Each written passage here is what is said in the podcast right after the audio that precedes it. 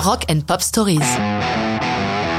Suède, Animal Nitrate, 1993. Suède n'a pas toujours la juste place qu'il mérite dans l'histoire de la musique. Certains comme Pulp, Blur ou Oasis leur doivent beaucoup.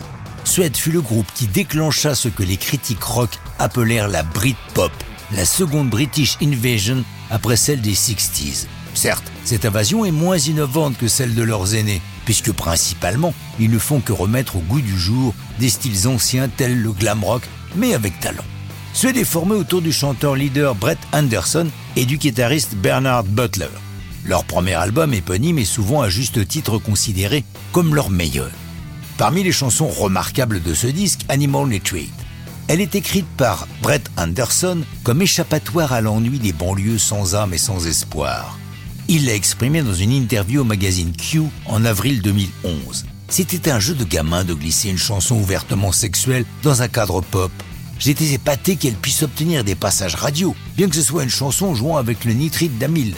Pour moi, vu de ma banlieue de Hayworth Heath, petit blanc de la classe ouvrière anglaise, c'était marrant d'écrire ça.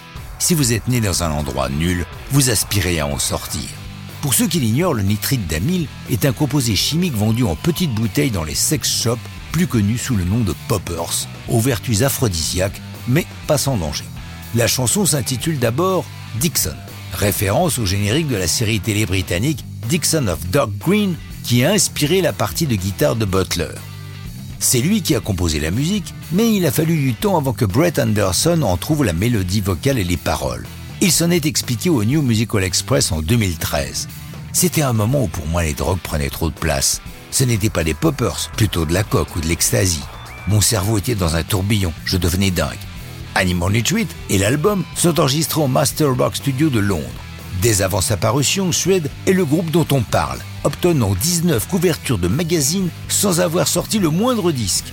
Animal Nitrate paraît en single le 22 février 93 et le clip réalisé par Pedro Romhani va faire couler beaucoup d'encre, la controverse surgissant d'un baiser langoureux échangé par deux hommes, ce qui renforce encore plus l'intérêt pour ce groupe qui ose beaucoup. Le succès au Royaume-Uni est énorme. Le New Musical Express classe en cet album 78e parmi les 500 plus grands albums de tous les temps. Par la suite, le succès de Suède va aller qu'à un cas, jusqu'à un split en 2003, puis une reformation en 2010. Mais ça, c'est une autre histoire de rock'n'roll.